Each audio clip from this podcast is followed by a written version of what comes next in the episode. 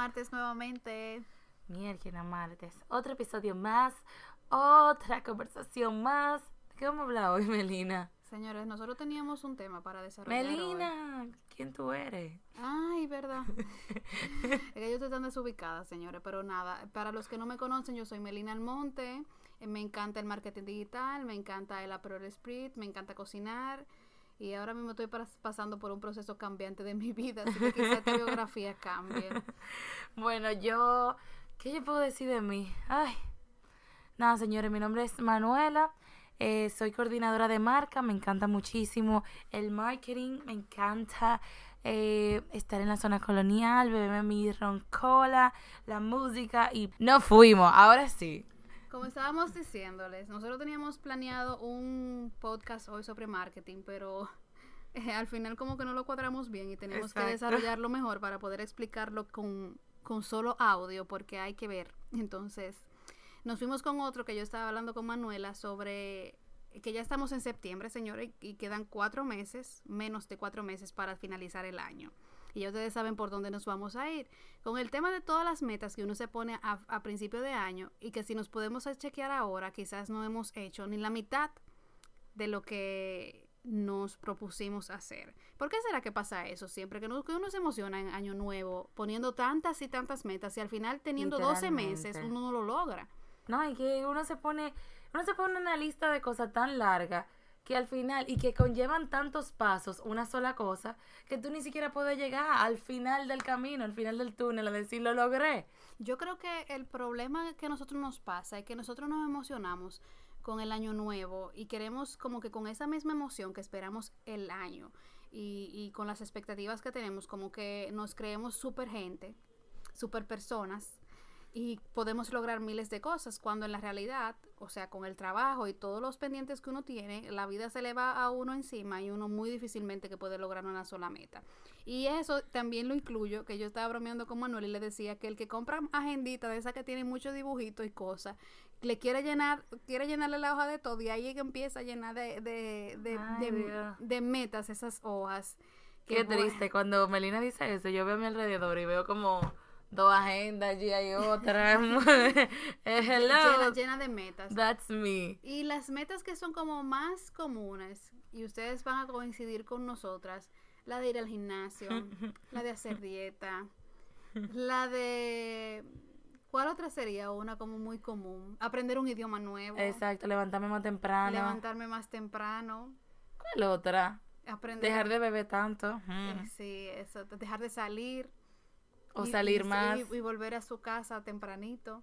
Pero usted se está dando cuenta, como que esas, esa lista de, de cosas que uno quiere lograr en un año, totalmente está creando una nueva persona que ni siquiera eres tú. Y es por eso que yo siento que es tan difícil de cumplir. Porque que tú agarras el levantarte temprano. Señores, esa es la que a mí más me cuesta. Por el hecho de que no va con mi estilo de vida. O sea, yo llego todos los días y me acuesto a las 12, 1, 2 de la mañana. Y me voy a despertar a las 6. De verdad. Entonces, eso es lo que yo digo, como que se te hace tan difícil porque tú realmente no estás adaptando las metas a tu, a tu vida, a tu forma de ser. Tú simplemente estás poniendo eso ahí y cuando llegue diciembre, que tú veas que no cumpliste ni G, te vas a sentir como una M. Yo también estoy de acuerdo en que uno eh, es poco realista con las metas que uno hace.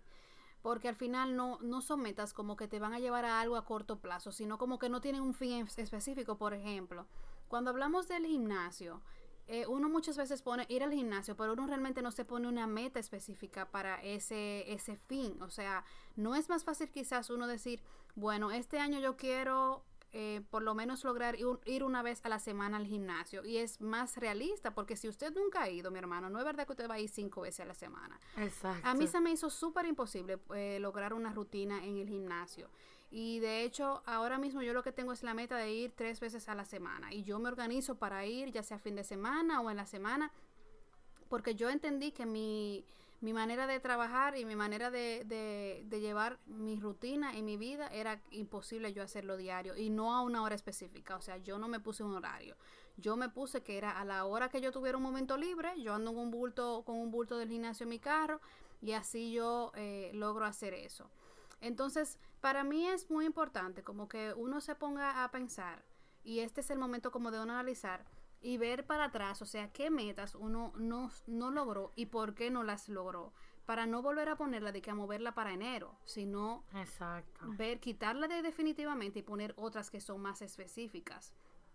Y señores, uno no se puede estar poniendo también a estar llenando las eh, como 10 o 20 bien de página y de todas las cosas que uno quiere con hacer. cinco metas que usted se ponga en un año o tres, eso es suficiente. Y tampoco dejar de hacer las metas tan, tan generales y tan amplias.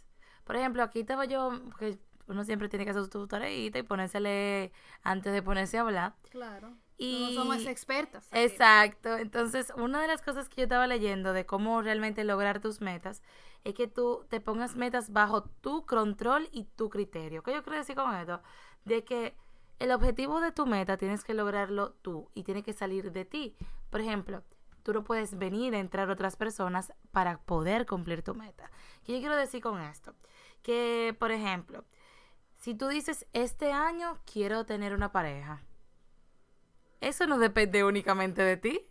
O sea, Casarme. Yo cuando veo esa, esa, esa Casarme. ¿Y con quién? O sea, tú tienes novio, tú no tienes novio ni siquiera. Entonces, la mejor forma de tú cumplir la meta y indirectamente, qué sé yo, tal vez lograr la pareja, es tú decir, voy a salir a conocer nuevas personas. Eso es una forma de hacerlo. Claro. Si tú dices, voy a levantar, 500 voy a levantar 120 libras en el leg press. Mi hermano, eso depende de muchas cosas, oíste. Entonces, tú, antes de tú poner esa meta, tú te vas un chin para atrás. ¿Qué tú tienes que hacer para lograr esa, esas 150 libras en el leg press? Ir regularmente al gimnasio. Entonces, esas son las tipos de metas que uno tiene que atacar. Porque esas metas, señores, un poquito tan específicas, tan... No, y si fueran específicas, fueran bien. Tan generales. generales. Mejor dicho. Como que uno lo hace porque es lo común. Como que sí, o sea, yo tengo que lograr eso porque eso es como lo común, lo que me llega a la mente. Pero no son cosas que tú analizas que al final, vuelvo y repito, te van a llevar tampoco a un fin lógico en tu vida. Exacto, porque es que toda meta tiene que ser retadora, porque por eso es una meta, pero tiene que ser alcanzable, porque si no, ¿cómo lo logramos? Señores, es igual como te pasa, por ejemplo, con una pareja o una persona que tú le estás cayendo atrás, mujer u hombre. Si esa persona es totalmente difícil, créeme que aunque tú le estés cayendo atrás todo el tiempo, va a llegar un momento en el que tú te vas a cansar. Eso mismo pasa con las metas. Siempre traten de que al momento de que tú pongas algo en esa lista, número uno, quiero dejar de ser gordo. ¿Tú puedes realmente dejar de ser gordo? Eso para ti es alcanzable. O qué Si tú vas a hacer para dejar de ser gordo si tú te sientes gordo. O sea, por ejemplo, em, cortar con los carbohidratos y y llenarme con otra cosa o buscar alternativas más saludables. O sea, es como ir más Esas allá. pueden ser las metas alcanzables. Porque entonces, el momento, aunque tú comiences a tomar hábitos saludables en tu vida y tú sigas teniendo un peso alto, aunque hayas reducido, aunque hayas reducido, viejo, te vas a sentir mal al final del camino porque no, no lograste el cometido que tú tenías en tu cabeza al principio. Y sobre todo con ese tema de, de, yo voy a especificar con el peso, más que todo. Uno tiene que ponerse metas que sean cortas y que sean como que por pasos. Vuelvo y repito, o sea, si es que tú quieres bajar de peso o subir de peso, tú te pones una meta de 5 libras, de 10 libras. En tres meses yo voy a lograr eh, tener 10 libras menos. ¿Qué yo voy a hacer tal cosa? No ponerte bajar de peso y ya. Porque al final, si tú bajas una libra, también estás bajando de, de peso y ok, ya lograste tu meta, pero quizás no es lo que tú querías. Tú tienes que ponerte una meta realista y así también tú te empujas y te pones un, un límite también. No te pongas como que, ok, en este año, no, ponte para septiembre Exacto. yo voy a tener 10 libras menos. Para marzo, yo voy a, a visitar tres lugares nuevos de mi país. Y tú vas haciendo una lista de esas cosas y tú vas chequeando esas metas ya con un punto específico o con un fin específico para tú lograrlas. Exacto, y eso que dijo Melina es muy importante, por como, señor, el due date existe por algo. Eso de dejar las cosas ambiguas y nunca saber hasta qué momento tú tienes para lograrlo, es lo que te permite seguir dándole larga. Que, y que al final tú llegues y llegues el 31 de diciembre y vuelvas a la lista y te des cuenta que tú tienes la misma lista todos los años. Entonces, este es el momento de tú agarrar y coger esa listica y ponerle paréntesis octubre, paréntesis noviembre y todo y tachar lo que tú finalmente no vas a poder lograr este año. Céntrate, tú vas a volver a coger tu lista de nuevo y centrarte en lo que sí, lo que mierda, esto sí yo lo puedo lograr. O sea, todavía me queda octubre, noviembre y diciembre. ¿Por qué no? Y hazlo. Eh, tú sabes que eso también te ayuda a tú no sentirte fracasado, porque yo no sé si a ustedes le pasa, o quizás son de las personas que hacen las metas y se le olvidan y la dejan por ahí, pero yo trato de revisar cada año lo que logré y lo que no logré. Y cuando no logro las cosas, me siento como, como fracasada y como que me pongo a analizar, pero ¿y qué yo hice estos, estos 12 meses que yo no pude lograr esa cosa tan sencilla? Pero realmente en el momento tú lo ves como algo sencillo, pero quizás en tu realidad era difícil tú lograrla. Por eso em, es bueno que en estos cuatro meses que te quedan, es como dice Manuela, tú analices las metas que tenías y si no tienen concha, le ponte como una también, porque yo digo que es bonito cuando tú te pones como algo, algún fin en cada año, como que tú ver que lograste algo que tú mismo te propusiste, eso, eso, te ayuda también a tú sentirte en competencia contigo mismo y en lograr cosas y en tú llegar como a un, a un logro y celebrarte eso mismo. Entonces, por ejemplo, que yo le estaba diciendo a Manuela que a mí me ha servido en los últimos años. Yo trato de hacerme cinco metas y esas cinco metas yo las pongo por categorías. ¿Cuáles son esas categorías para mí? Yo me pongo una meta personal, eh, ya sea leer, eh, qué sé yo, arreglarme, ponerme más bonita, ponerme el pelo no sé qué, por ponerte una idea loca, que quizás no es una una que me llegue bien, pero una personal, una que tenga que ver contigo, con tu, quizás con tu físico, con lo que tú quieras lograr de ti. Una espiritual, que ya sea, por ejemplo, yo me puse este año conectar más con Dios, eh, quizás darme tiempo de meditar más. Eh, otra puede ser darme un momento a solas conmigo y autoanalizarme, o sea, esa puede ser una meta que puede ser espiritual. Otra meta puede ser profesional, que tú quieres lograr, que comenzar un proyecto nuevo o en tu trabajo que te eh, lograr algo aprender algo nuevo que tú no sabías. Por ejemplo, que tú quieres aprender a hacer una máquina que, que, trabaja tu compañero o un software y tú lo, tú lo haces, entonces eso es algo profesional. Otra también puede ser una social, eh, salir más, tener más amigos, eh, hacer cosas así. Y así yo la voy categorizando. Yo me hago cinco categorías y esas yo las voy llenando con una meta solamente y eso es lo que voy logrando. Eh, y al final, pues ya yo estoy bien porque esas cinco metas fueron cinco metas que yo hice en cinco ámbitos de mi vida que me hicieron que me, que me hicieron sentir plena. Y ponte, ponte alarmas. Señores, ustedes tienen un celular que hace de todo. Tú coges y pones un recordatorio trimestralmente de revisar mis metas. Y revisa si realmente tú lo estás cumpliendo. Eso es lo mismo que en el trabajo, que uno coge y hace la trimestral de, de cómo va tu, cómo va el proceso, cómo va la rentabilidad, cómo va qué sé yo qué. Haz lo mismo contigo. Al final, si uno se pone a, pensar que uno es una empresa, no se le saca mucho provecho a su vida, créanme. Estuve viendo por aquí también eh, unos tres tips para realmente sí cumplir esas metas. La primera era, trabaja tu fuerza de voluntad. Sí, señora. Eso ya lo hemos estado diciendo ahora mismo. O sea, es duro. Es duro uno decir que quiero adelgazar. Es duro uno decir quiero comprarme un carro. Es duro uno decir quiero tener una empresa. Pero tú estás trabajando para eso. Estás trabajando para lograr ese camino final. Te estás levantando todos los días al gimnasio para, para adelgazar realmente. Estás dejando la cuchara cuando tú coges el pedacito de bizcocho. Lo estás haciendo. Entonces, si tu respuesta es no a todas mis preguntas, trabaja en tu fuerza de voluntad para que así tú puedas lograr ese cometido. La segunda es comienza con pequeñas victorias. Señores, lo mismo. O sea, si tú tienes 20 años y tú quieres montar tu cadena de restaurantes, de hoteles, viajar por el mundo, tener una familia, crear una, una ONG, eh, aprender guitarra en dos meses, chulísimo. Pero, por ejemplo, tú terminaste la universidad ya. Y no me, o sea, no, no quiero que me cataloguen como que, ah, si no termino la universidad no voy a hacer nada con mi vida. No. Porque hay muchísimas personas que ni siquiera han ido a la universidad y son unos matatanes. Pero señores, si tú quieres realmente poner un negocio, tu primera meta debería de ser aprender cómo emprender. Exacto, aprender cómo, em cómo de administración. Exactamente, comenzar a la semana a ver tres videitos de emprendedores, ver personas, comenzar a investigar sobre personas que estén bajo mi mismo ámbito y comenzar por ahí, sacarle provecho. Cuando ya tú te, cuando ya tú te informado, tú comenzar a desarrollar tu idea. Y esas son las metas que tú te vas poniendo basado en ese headline de quiero tener mi negocio propio. Eso también es una, una, buena, una buena forma, como que ponte una meta grande y desglose esas metas pequeñas que tú tienes que hacer para lograrlo.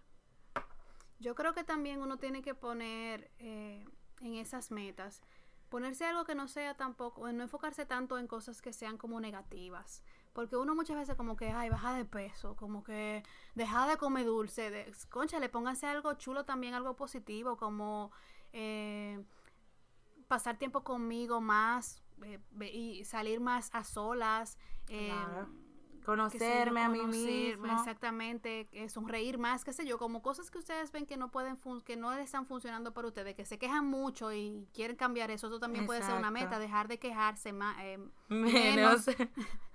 Quejarme menos. Que son detallitos que también le van a ayudar a ustedes de manera como, coño, que no sea nada más algo eh, como negativo, que ustedes sientan como que tienen que quitarse cosas, sino que se pueden agregar cosas a lo que ya ustedes son. Darle valor a lo que ya ustedes quieren tener. Y al final de año, señores, lo más chulo del mundo y reconfortante es cuando tú vuelves a esa lista y tú te das cuenta que de verdad tú estás logrando lo que tú te propusiste. Señores, ustedes saben algo que quizá no tiene que ver directamente con una meta, pero a mí me ayuda muchísimo y me, y me hace sentir que yo tuve un año excelente. Eh, de eso yo quiero desarrollar un podcast completo que es sobre el tema de ser agradecido, pero yo creo que va mucho para poder terminar con el de hoy. Yo aprendí hace dos años eh, a, poner en un envase las cosas buenas que me habían pasado en el año y irlas guardando en ese envase y en, en el año nuevo, ya sea el día primero o el día dos, yo las leo y las voy quemando.